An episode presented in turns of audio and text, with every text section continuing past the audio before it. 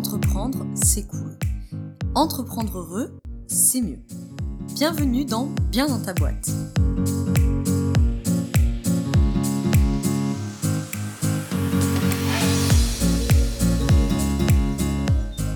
Bonjour à toi, bienvenue dans ce nouvel épisode du podcast Bien dans ta boîte. Aujourd'hui, je te retrouve avec un sujet important et récurrent en coaching et en yoga thérapie et partout d'ailleurs, c'est la question des émotions et notamment la question de l'acceptation émotionnelle. Comment on peut accepter ses émotions, comment on peut accueillir ses émotions. C'est de ça dont on va parler aujourd'hui. C'est un sujet euh, très très très récurrent euh, chez tout le monde, notamment chez les entrepreneurs, notamment sur tout ce qui est ce qu'on appelle gestion du stress, gestion des émotions, les fameuses montagnes russes émotionnelles hein, que les entrepreneurs connaissent bien. je me réveille au taquet, deux heures après je suis au bout de ma vie. Enfin bon bref, voilà. Que de termes finalement dont on parle beaucoup, mais c'est pas toujours très clair en fait. Et en prime, euh, même quand c'est facile à comprendre, c'est pas toujours très facile à appliquer. et pourtant c'est fondamental en fait pour notre bien-être psychique, c'est aussi fondamental pour notre business, concrètement, ça a des répercussions concrètes sur notre entrepreneuriat. Donc voilà, on parle de tout ça dans cet épisode. Au sommaire, on va parler de, euh, tu peux le retrouver d'ailleurs dans la description, ce qu'est une émotion, euh, c'est quoi la lutte émotionnelle, c'est quoi du coup l'acceptation émotionnelle, c'est quoi le lien avec mon business et euh, comment on fait. Évidemment. Avant que j'attaque tout mon blabla, euh, plusieurs choses. Petit 1, je t'invite, si c'est pas encore fait, à nous rejoindre sur le groupe privé Facebook. À l'heure où je te parle, on est 800 entrepreneurs à euh, s'entraider, à co-construire nos réussites au quotidien. Euh, à recevoir la newsletter, si ça t'intéresse, je l'envoie que deux fois par mois et à chaque fois il y a un mini article inédit à l'intérieur. Tu retrouves aussi toutes les actus, etc. Donc au moins t'es sûr de rien louper. Et surtout, en t'inscrivant à la newsletter, tu vas recevoir un mot de passe et un accès pour euh, la trousse de secours pour entrepreneurs, donc est un espace privé de mon site où il faut un mot de passe pour y aller, sinon tu peux pas y aller. Et dans cette trousse privée, euh, cette trousse de secours pardon pour entrepreneurs, il y a euh, plein d'outils, euh, il y a des e-books, il y a des euh, fiches pratiques, il y a des fiches chakra, enfin il y a plein de choses. Et notamment dans les fiches pratiques, il y a une fiche qui est un template de prise de notes en fait pour le podcast que je t'ai créé pour que tu puisses avoir une écoute plus active en fait du podcast. Alors bon, peut-être que tu m'écoutes en faisant la vaisselle, le ménage ou le métro ou je ne sais quoi, mais en l'occurrence si tu es dans un contexte où la prise de notes est possible, ben, je t'invite en fait à prendre des notes. Vraiment, vraiment, vraiment, je t'invite parce que tu seras plus actif ou active en fait dans ton écoute tu vas surtout mieux t'en rappeler. Ton cerveau va mieux processer. Et puis ces notes, tu pourras les relire dans euh, quelques jours, semaines, mois, années peut-être. Et tu verras que euh, avec le temps, on n'est pas réceptif aux mêmes choses. Et il y a peut-être des choses qui aujourd'hui vont pas plus te parler de ça euh, que ça, mais parce que c'est pas le moment pour toi, mais à un autre moment, ça pourrait t'aider à processer. Donc tout ça pour dire, ce template de prise de notes est sur la trousse de secours pour entrepreneurs dont tu reçois le lien et le mot de passe en t'inscrivant à la newsletter. Tous les liens sont dans la description si tu le souhaites. Sur ce, je vais arrêter de les aspects pratico-pratiques et on va attaquer petit 1, c'est quoi une émotion hein Ben oui déjà à la base, parce que c'est bien beau de parler de gestion des émotions, alors tu vas vite comprendre dans le podcast que je suis pas très fan de ce terme-là, j'ai lui préfère le terme de régulation émotionnelle plutôt que gestion, parce que justement, je vais t'expliquer tout au long de cet épisode qu'on va chercher à sortir un petit peu du contrôle, de la gestion, euh, pas qu'un petit peu d'ailleurs. Et je précise juste avant que euh, mes propos sont quand même teintés de ma spécialité et que donc si tu ne me connais pas encore, euh, outre le yoga, la yoga thérapie, ma spécialité de base c'est la psychologie positive. Donc forcément tout ce que je vais te partager là sera teinté de la vision de la psychologie positive qui n'est pas nécessairement la même que la psychanalyse, qui n'est pas nécessairement la même que la TCC, qui n'est pas blablabla, t'as compris l'idée. Hein. Donc, même s'il y a plein de choses sur lesquelles euh, on peut trouver des, points communs, bien entendu, je précise quand même que euh, les concepts que je vais te présenter sont teintés de ma vision, à savoir très orientée euh, là-dedans. Alors, première partie, c'est quoi une émotion? Commençons par la base. L'émotion, ça vient du latin mouvement. Donc, une émotion, ça se met en mouvement pour te faire passer un message. Une émotion, elle t'indique en fait comment est la situation et elle t'indique que tu dois faire quelque chose dans cette situation. Donc elle a vraiment une fonction de communication, elle vient t'informer de ce qui se passe, elle vient t'indiquer ce qui se passe. Moi, je donne souvent euh, en coaching la métaphore de euh, la métaphore de la porte. Je vais y arriver. L'émotion, il y a une situation, l'émotion, tac, se met en mouvement et puis elle vient toquer à ta petite porte là pour te dire tac tac tac, j'ai un message à te faire passer. On est en colère, on est triste, on a peur, on est super content, etc., etc. prends cette métaphore quand même, hein, euh, fais, la tienne parce que je vais la, dérouler tout au long du podcast pour illustrer mon propos.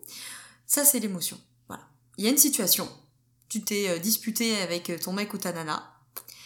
Situation objective. L'émotion se met en mouvement et vient toquer à la porte pour te dire Oh cocotte, on est super en colère là. Par exemple. Ou on est triste, ou. Euh, etc. Donc, les émotions, on parle souvent d'émotions positives, d'émotions négatives, mais en fait souvent c'est pas très clair. Hein. Souvent en coaching, quand je dis ok, bah, c'est quoi une émotion positive, une émotion négative? Euh... Alors souvent on va me dire ah bah oui une émotion positive c'est agréable, une émotion négative c'est désagréable. C'est pas une définition qui me satisfait pleinement parce que par exemple la colère est une émotion désagréable mais qui peut ceci dit avoir aussi des aspects agréables parce qu'elle permet de mettre une situation qui est pénible euh, à l'écart. Hein. la colère est une énergie qui est tournée vers l'extérieur. C'est une émotion qui nous permet de repousser quelque chose qui a choqué, qui a heurté nos valeurs, qui a heurté notre cadre, qui a heurté notre respect en fait. Enfin, du coup de l'irrespect, par exemple. Donc ça me satisfait pas pleinement.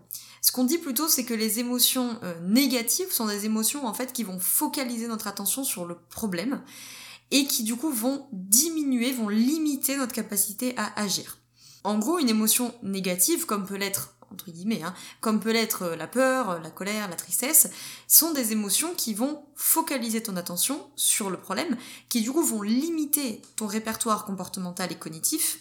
En français, ça veut dire qu'il va limiter les comportements que tu pourrais avoir et limiter du coup tes pensées et du coup euh, voilà le, registre cognitif comme on dirait puisque tout simplement il faut régler le problème hein. donc c'est on, comprend que l'émotion négative bah en fait elle focalise toute ton attention euh, par exemple t'es triste parce que euh, il y a une rupture amoureuse bah en fait t'es es obsédé t'es focalisé à cette rupture amoureuse ce qui est normal puisque l'émotion te dit cette situation là est vraiment pas confortable pour moi, c'est douloureux, ça nous rend triste, concentre-toi là-dessus et occupe-toi de ça. C'est pas le moment de d'ouvrir le champ comportemental vers l'extérieur. Le, là, l'objectif, c'est de focaliser le champ comportemental sur cette situation qui est pénible.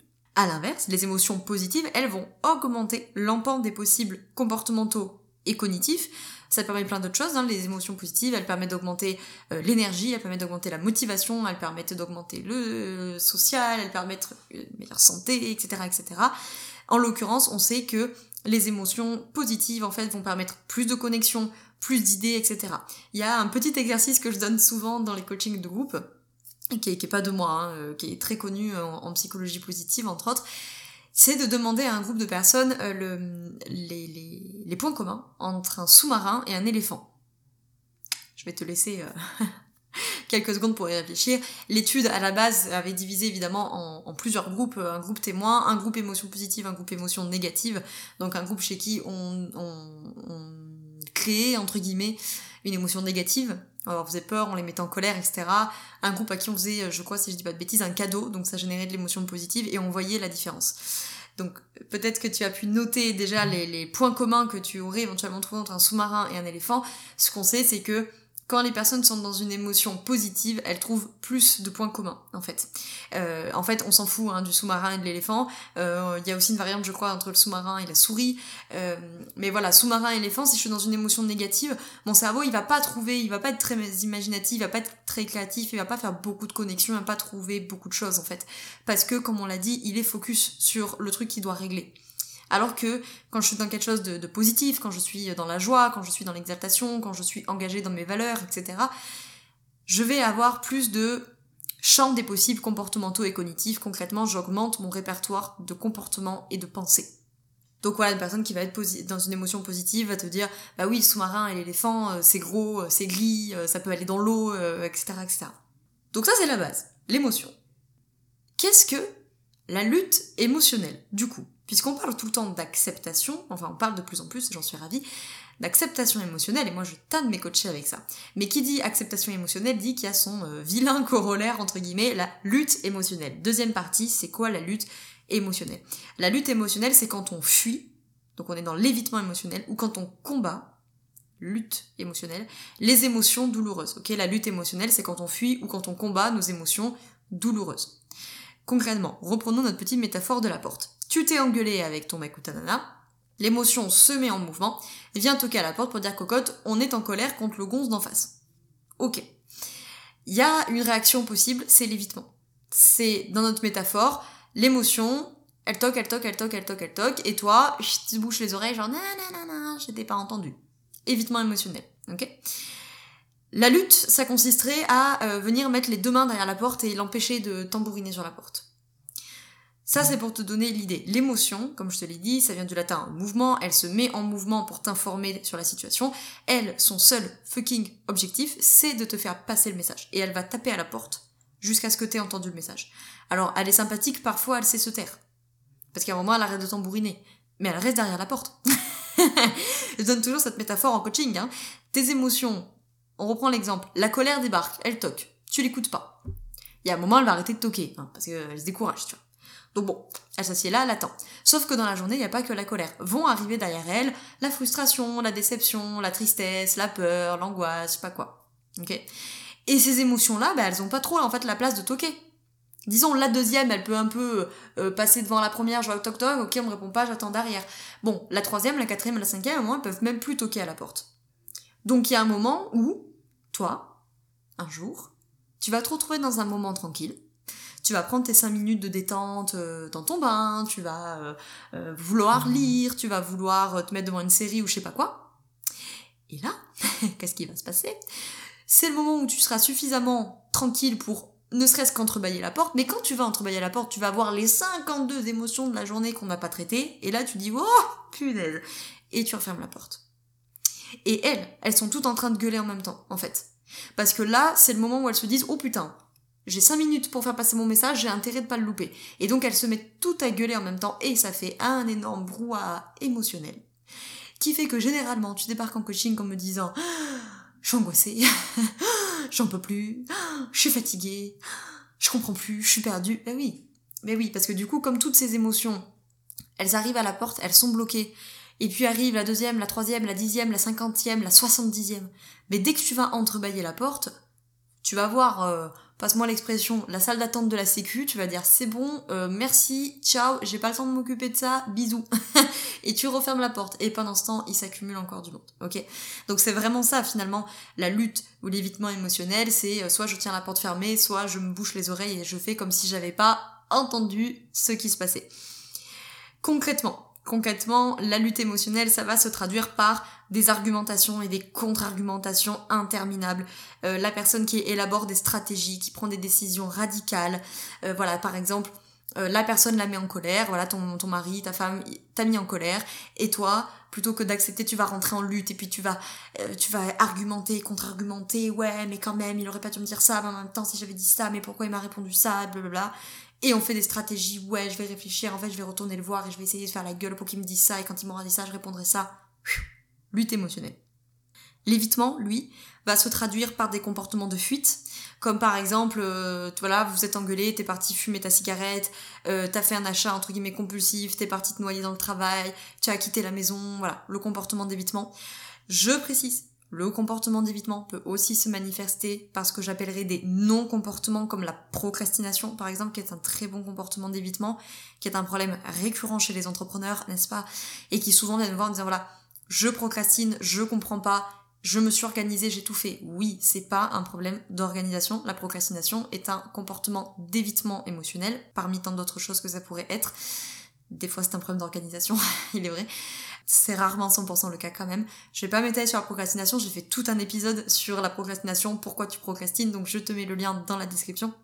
Mais voilà, je tiens à préciser que le comportement d'évitement peut aussi être un non-comportement. Et ces non-comportements sont plus difficiles à repérer. Parce que si à chaque fois que t'engueules avec ton mari, t'as le réflexe de sortir fumer une cigarette, il y a quand même un moment où tu vas te rendre compte, quoi.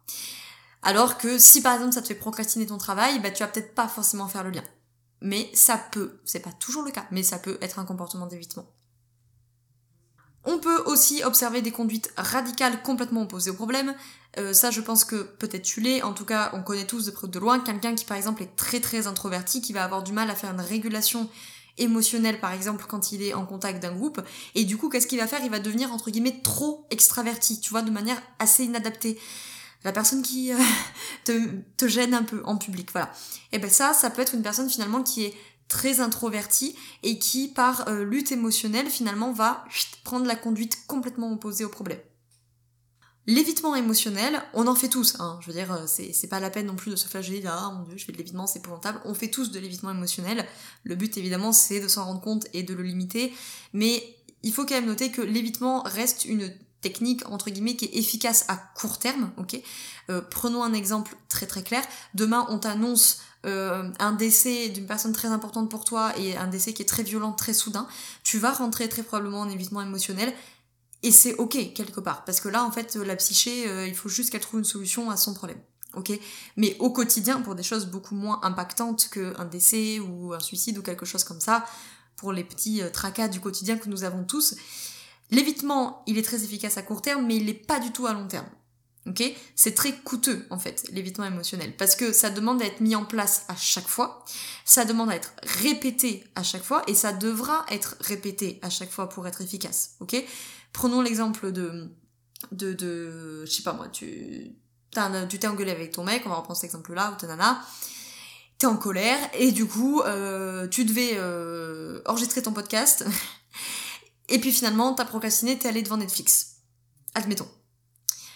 Ça, si c'est ta technique d'évitement émotionnel, ça devra être répété à chaque fois. Il suffit pas d'avoir regardé Netflix une fois pour que boum, les prochaines fois que je suis en colère, j'ai trouvé une solution. Hein, ça te paraît évident, mais je, je, je le précise, l'évitement émotionnel doit constamment, constamment, constamment être répété pour être efficace avec de gros, gros guillemets, évidemment. Et en plus, dans les faits, c'est coûteux, ça ne fonctionne pas sur le long terme, ça doit être répété à chaque fois, et dans les faits, ça ne fonctionne pas. Parce que les émotions négatives, elles sont finalement toujours là. Hein. Quand tu vas éteindre Netflix, t'auras toujours pas fait ton podcast, et tu seras toujours énervé contre ton mari. Et justement, c'est ce que je voulais te dire, c'est qu'en prime, on va rentrer dans ce qu'on appelle la souffrance de deuxième niveau. Euh, la souffrance deuxième niveau, c'est qu'en fait, euh, tu as un premier niveau qui est en fait celui qui est généré par la situation qui est pénible, par exemple la dispute avec ton mari, et la souffrance de second niveau, c'est celle que tu t'es créée à vouloir éviter la colère que tu avais contre ton mari. Ok? Donc, je reprends mon exemple. La souffrance de premier niveau, c'est je me suis engueulée avec mon mari, ça m'a généré de la colère, etc. La souffrance de deuxième niveau, c'est non seulement je me suis engueulée avec mon mari, et en plus maintenant je suis à la bourre sur mon travail parce que du coup j'ai procrastiné. Donc finalement, double peine, ok? Plus tu cherches à éviter l'émotion, plus tu vas cristalliser le problème, parce que t'as le nez dessus, ok? Donc plus tu cherches à l'éviter, paradoxalement, plus tu as le nez dessus, parce que tu es en train d'éviter ton problème, éviter ton problème, éviter ton problème, donc finalement tu es sur ton problème, tu as le nez dessus, donc comme on dit, tu cristallises le problème et tu le fais, tu vas densifier le problème, tu le fais gonfler. Donc il prend de la place, il prend de la place, il prend de la place. Et plus ce problème il est gros, plus tu vas développer des comportements inadaptés pour pouvoir gérer toutes les émotions négatives qui s'en suivent. Tu vois? Donc c'est le cercle vicieux. C'est-à-dire, je me suis engueulée avec mon mari, je suis en colère. Au lieu d'accepter cette émotion, je cherche par exemple à l'éviter en allant passer mon après-midi devant Netflix. Donc premier niveau. Et je cherche à l'éviter. Donc je suis sur mon problème. Je me suis engueulée avec mon mari, il faut que je fasse un truc, il faut que je fasse un truc. Je me suis engueulée avec mon mari, il m'a saoulé, oh là là, je suis en colère contre lui, il faut que je m'occupe. Et voilà. Et on répète, on répète, on répète. Et au final, la petite dispute avec ton mari devient une énorme catastrophique cataclysme de couple, ok? Et donc, ça devient très gros. Et comme ça devient très gros, bah, tu vas développer encore plus de comportements inadaptés. Donc peut-être qu'en plus de Netflix, tu vas fumer ta clope, tu vas bouffer du chocolat toute l'après-midi, tu euh, vas l'éviter à chaque fois que tu croises son regard, euh, tu vas annuler le rendez-vous que tu avais, enfin bref, je donne des exemples, tu vois, qui génèrent encore, encore et encore des émotions négatives. Et donc, au final, c'est double peine. Souffrance de premier niveau et de deuxième niveau. Autre exemple, tu rumines tu rumines sur le fait que les gens, euh, les gens sont méchants, les gens sont mauvais, euh, je peux compter sur personne, etc. Rumination, entre parenthèses, qui est une stratégie de coping passive. Je vais pas rentrer dans les détails de la stratégie de coping maintenant, c'est grosso modo les stratégies que tu mets en place pour euh, te défendre, on va dire ça comme ça. Pour coper, entre guillemets, le, problème. C'est une stratégie passive. Bon. Donc tu rumines là-dessus. Je peux compter sur personne, je peux pas compter sur les gens, les gens sont pas sympas, les gens sont pas honnêtes, ou quelque chose comme ça. Donc, ces difficultés relationnelles que tu as, ça, c'est ta souffrance de premier niveau. Mais ta rumination va aggraver le problème, en fait. À force de ruminer là-dessus, tu vas faire de moins en moins confiance aux gens, tu vas de plus en plus t'isoler. Et à force de te retrouver isolé, voire ça pourrait même tourner en une phobie sociale si on est dans un scénario un peu catastrophe, et tout ce que ça peut coûter à ta vie, d'un point de vue psychologique, professionnel et social, d'être isolé, et eh bien ça, c'est ta souffrance de deuxième niveau. À la base, il y a des difficultés relationnelles qui sont concrètes et qui méritent d'être entendues, souffrance de premier niveau, mais toutes les stratégies qui sont mises en place par-dessus de lutte et d'évitement émotionnel vont mener à un isolement qui lui va créer encore d'autres émotions négatives et encore d'autres souffrances. Je ne vois plus personne, j'ai des galères au boulot, je me suis isolée de mes amis, etc., etc. Après ce constat réjouissant, t'es peut-être en train de te dire, super, mais du coup, comment on fait? Donc, troisième partie, l'acceptation émotionnelle. L'acceptation émotionnelle, c'est notre capacité à laisser de la place à nos difficultés psychiques. C'est laisser de l'espace à nos émotions dites euh, négatives, malgré que ces émotions soient inconfortables, parfois même douloureuses. Finalement, c'est changer ton état d'esprit vis-à-vis de ces émotions, de ces situations, et de développer finalement plus de bienveillance, plus de compassion envers ces émotions négatives et ne pas être dans la lutte. En fait, le problème, c'est que notre société nous apprend depuis tout petit que ce n'est pas normal d'avoir des émotions négatives et que quand on en a, nous devons les modifier, les corriger ou les supprimer. Ok? Depuis tout petit, tu dis non mais t'énerve pas, ah mais non mais pleure pas, ah mais non sois pas triste. Si, si, en fait, euh, si, sois triste, pleure, énerve-toi, c'est la vie. Ça fait partie de la vie d'avoir des souffrances, ça fait partie de la vie d'avoir des émotions négatives. Nous ne pouvons pas les éviter, enfin si, on peut les éviter, mais comme on a vu, c'est pas très efficace. Nous ne pouvons pas nous en passer, nous ne pouvons pas les supprimer, et c'est inhérent à la vie d'un être humain, ok? Donc, ça consiste finalement à changer un peu son rapport et dire ouais, je suis triste. Ah ouais. En fait, euh, je me suis engueulée avec mon mari, je suis en colère contre lui. Bah, j'ai le droit d'être en colère. Ça veut pas dire que t'es une personne épouvantable, ça veut pas dire que tu vas le quitter, ça veut pas dire que votre couple est fini, c'est je suis en colère. Point. Voilà. Donc, attention, l'acceptation, parce que ça on me le dit souvent, l'acceptation ce n'est pas de la résignation. Hein. Ça, souvent on me dit, ah oui, bon, bah alors c'est bon, à ce compte-là, on accepte tout et on fait plus rien. Non, j'ai pas dit ça. L'acceptation, ce n'est pas de la résignation. Ça ne veut pas dire qu'on accepte tout en croisant les bras et qu'on ne fait plus rien. Hein.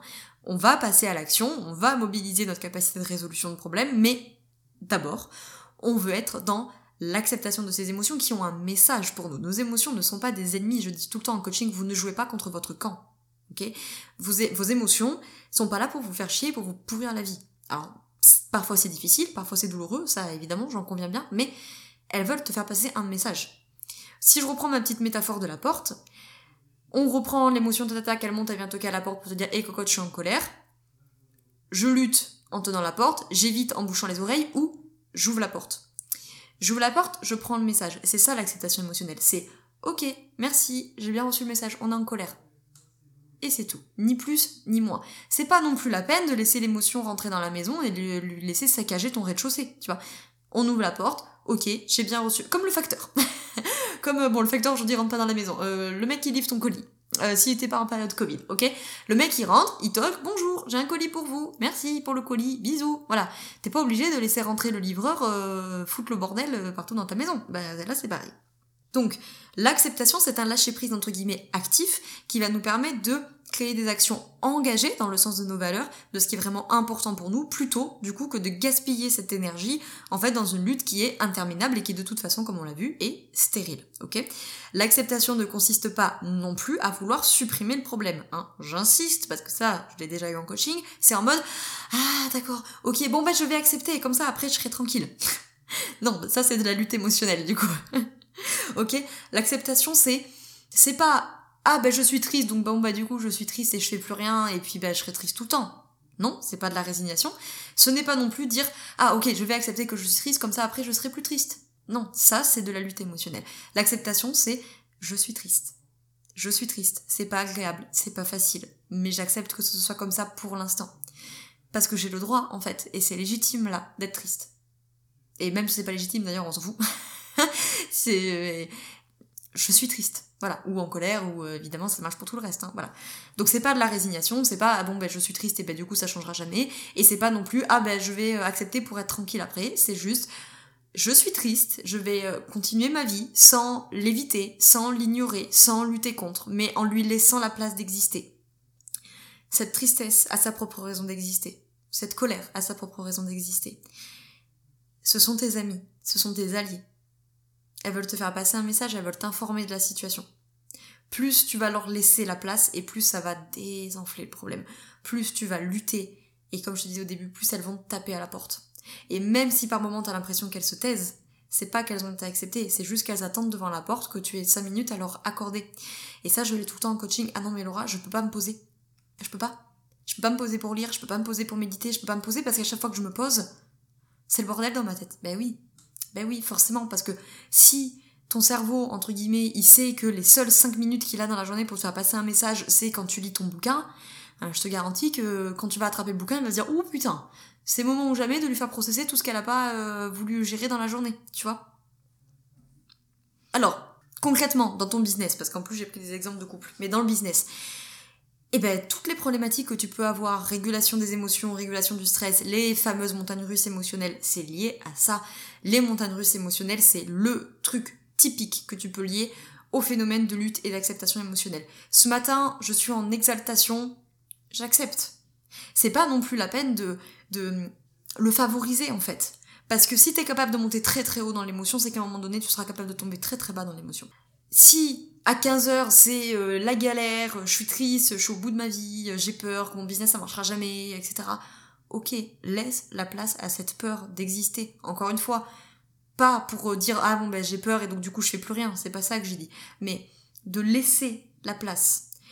Plus tu vas lutter, éviter, etc. Par exemple, t'as peur de manquer de clients, par exemple.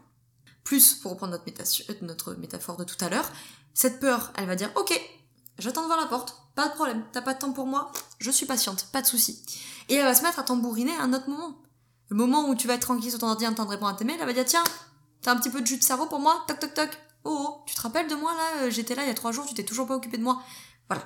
Donc concrètement, Travailler son acceptation émotionnelle, évidemment, c'est utile dans ta vie en général, bien entendu, mais ça aura aussi des répercussions très très très concrètes dans ton business, sur tout ce qui est montagne russe émotionnelle, toutes les questions évidemment de gestion du stress, comme on appelle ça, tout ce qui est régulation, maintenant tu comprends pourquoi je dis régulation et pas gestion, régulation émotionnelle, ok, donc toutes les périodes de gestion du stress et de gestion des émotions. Hein. Je, je, je culpabilise, je me sens en colère, je me sens frustrée, j'ai peur, etc. Toutes ces émotions négatives qui peuvent euh, évidemment accompagner notre vie d'entrepreneur, qui sont encore une fois inhérentes à la vie d'un entrepreneur.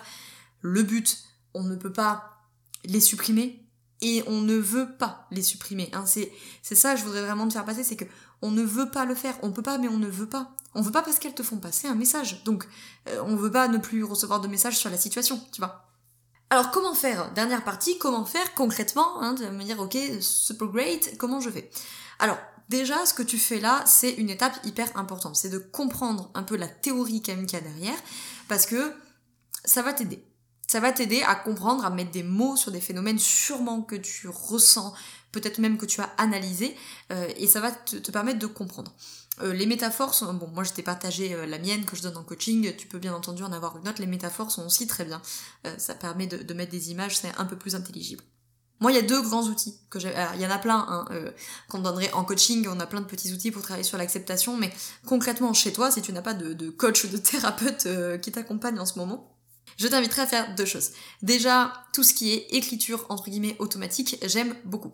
Alors c'est pas tout fait de l'écriture automatique, on pourrait dire plutôt de l'écriture intuitive, euh, qui consiste finalement à coucher sur le papier. Ok? Tu t'es engueulé avec ton mari, on reprend cet exemple-là. Tu t'es engueulé avec ton mari ou ta femme, t'es en colère, tu prends un papier, un crayon, j'insiste, ne le fais pas à l'ordinateur, le cerveau fait un meilleur lien euh, euh, entre l'émotionnel et les clics euh, qu'avec un écran, enfin avec un clavier plutôt, et tu, tu écris. Sans censure, sans jugement, sans ouais mais quand même, voilà. Donc dans un carnet, il y a que toi qui peux avoir accès à ce carnet, et le carnet est rangé dans un endroit où personne peut aller le chercher, parce que sinon tu vas te censurer, tu dis ouais mais quand même si un jour il tombe là-dessus, machin. Donc ton carnet, ton espace, etc. Ça, ça peut être un bon moyen. Ok? Un bon moyen pour la régulation émotionnelle, écrire voilà, on s'est disputé, il m'a cassé les, les coronesses, pour être poli, euh, je suis super en colère contre lui, contre elle, il me saoule, j'en ai marre, enfin bref, voilà, tu craches ton truc, par exemple si c'est la colère en tout cas, ça marche évidemment si tu es triste ou si ça te stresse ou, je ne sais quoi, donc ça c'est vraiment vraiment vraiment un truc que je donne beaucoup beaucoup en coaching et qui permet en fait de désenfler la situation. Ok, de ne pas rentrer du coup dans cette souffrance de niveau 2, comme on a vu tout à l'heure, où on cristallise sur le problème, puis ça gonfle, ça gonfle, ça gonfle, ça gonfle, ça gonfle, et au final, on démarque en coaching avec le problème niveau 2. Mais en fait, le problème, c'est pas le niveau 2. Le problème, c'est au niveau 1, on n'a pas écouté l'émotion. Tu vois? Donc moi, souvent en coaching, je dis, ok, il y a une problématique récurrente, est-ce qu'on peut essayer d'écrire quand on est face à la problématique, ok, je prends une minute là, je respire, je me pose, qu'est-ce qui s'est passé juste avant? Quelle a été l'émotion primaire juste avant que je n'ai pas écoutée? Et qui fait que c'est parti en cacahuète. Et on peut bien sûr même après remonter à la pensée qui a généré cette émotion. Mais déjà, on peut remonter à l'émotion. Hein. Par exemple, oh là, je me sens angoissée, je me sens angoissée. Ok, mais l'angoisse, c'est un pot pourri émotionnel. Quelle a été l'émotion qui était là juste avant? Ah ouais, en fait, je me suis sentie triste dans cette dispute parce que, je sais pas, ça m'a rappelé notre rupture d'il y a 10 ans, j'en sais rien. Et en fait, j'ai pas écouté de cette tristesse. Et là, ça a gonflé, gonflé, gonflé, gonflé, gonflé. Et au final, je me retrouve là, dans un espèce de brouhaha émotionnel avec de la tristesse, de la peur, de la colère, de la rancœur, de la culpabilité, de la frustration, tout ce que tu veux. Donc, par l'écriture, je trouve que c'est bonne chose. Après, si t'as l'âme artistique, ça peut très bien te dessiner, ça peut être peint, bref, ce que tu veux, mais écrire le truc pour aller voir quelle a été l'émotion primaire là, la première, qui a généré la montée en puissance. Et évidemment, qu'est-ce qui va venir après? La mindfulness, la pleine conscience. évidemment, j'ai fait tout un épisode de podcast dessus, je te mets ça dans la description. La pleine conscience, parce que la pleine conscience va te faire développer beaucoup de compétences qui sont en jeu dans l'acceptation émotionnelle, comme par exemple concrètement la diffusion cognitive, donc la capacité à diffusionner de la pensée c'est-à-dire à observer les pensées sans adhérer à chacune d'entre elles, parce que comme je, tu verras, je le dis dans ce podcast, sans vouloir avec ces personnes, euh, ton cerveau génère un bon paquet de conneries chaque jour, donc c'est pas la peine d'adhérer à tout ce qu'il génère quand même. Hein. Donc c'est ça, hein, la diffusion cognitive, c'est la capacité de diffusionner de la pensée, à prendre un peu de recul sur ses pensées. Et donc ça, forcément, si je prends du recul sur mes pensées, comme la pensée arrive avant l'émotion, bah ça me permet finalement d'avoir des émotions qui sont peut-être un peu moins euh, excessives et qui donc sont un peu plus faciles à, accueillir et à réguler, si on pourrait dire ça comme ça. Donc toutes les compétences de pleine conscience, encore une fois, pleine conscience, je sais parfois ça fait peur, j'ai pas dit de méditer 5 heures par jour euh, sur un rocher et de manger du riz, ok?